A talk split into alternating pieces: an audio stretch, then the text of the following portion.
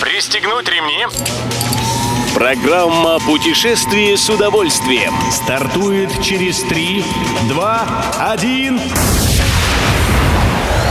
Приветствуем всех любителей путешествий, с вами Тимофей Гордеев. Сегодня в программе вы узнаете, каким праздником откроет сезон Алушта, кого пустят без тестов и карантина в Хорватию и на какие моря повезут летом дополнительные поезда жителей Петербурга.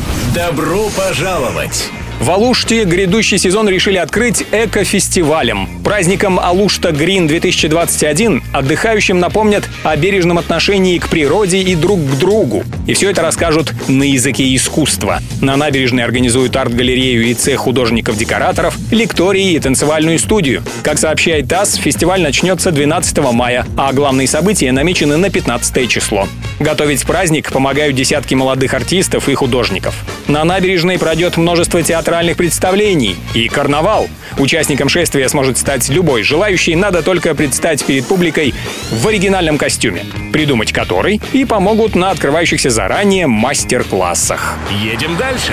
Желание Хорватии поскорее принять туристов понятно. Вот только не споткнутся ли отдыхающие о бюрократические препоны. Власти балканской страны объявили, что туристы, полностью вакцинированные от коронавируса, смогут путешествовать по Хорватии без прохождения тестирования и самоизоляции по прибытии. Главное, докажи, что привился.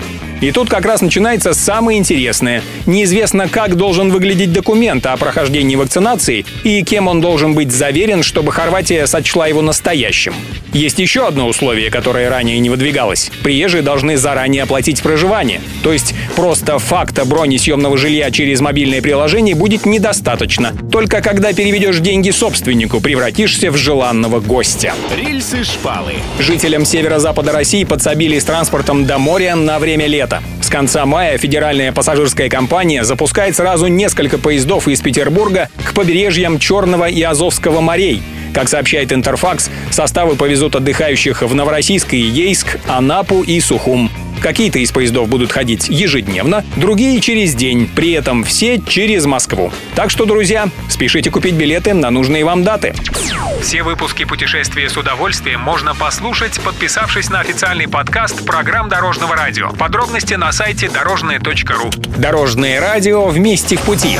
Программа «Путешествие с удовольствием». По будням в 14.30. Только на Дорожном радио.